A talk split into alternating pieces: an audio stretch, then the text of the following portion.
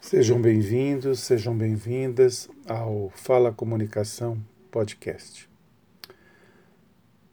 Eu não sei se todos perceberam, mas o governador de São Paulo, João Dória, e seus secretários já não tratam a Coronavac, aquela vacina chinesa contra a Covid que está sendo desenvolvida pelo laboratório chinês Sinovac, em parceria com o Instituto Butantan eles já não se referem mais a essa vacina como a vacina chinesa. Agora se referem a esse imunizante como a vacina do Butantan. Trata-se, a meu ver, de uma estratégia inteligente de comunicação que visa mitigar resistências quanto à origem do produto. Eles estão fazendo gerenciamento da percepção, ou seja, criando uma nova narrativa para a opinião pública.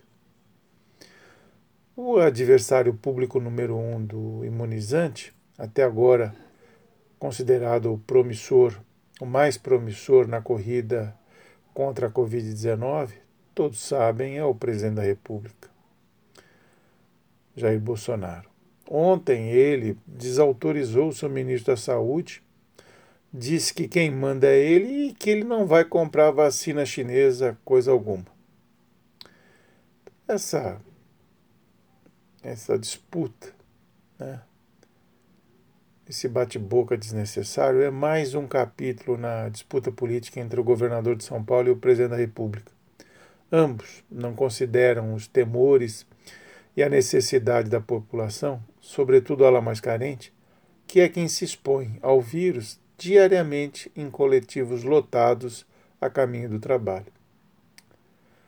Não resta dúvida que, em termos de comunicação, aliás, desde o princípio da pandemia, como já falamos aqui, é o governador paulista. Ele leva vantagem considerável sobre o presidente da República.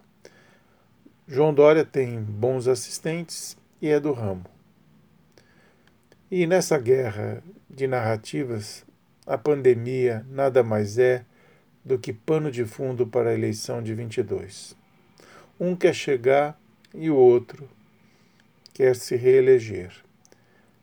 Não sei se ambos chegam à final. De qualquer forma, da maneira como estão tratando a pandemia, né? esse bate-boca em público, né? infelizmente, não serve para a solução do problema.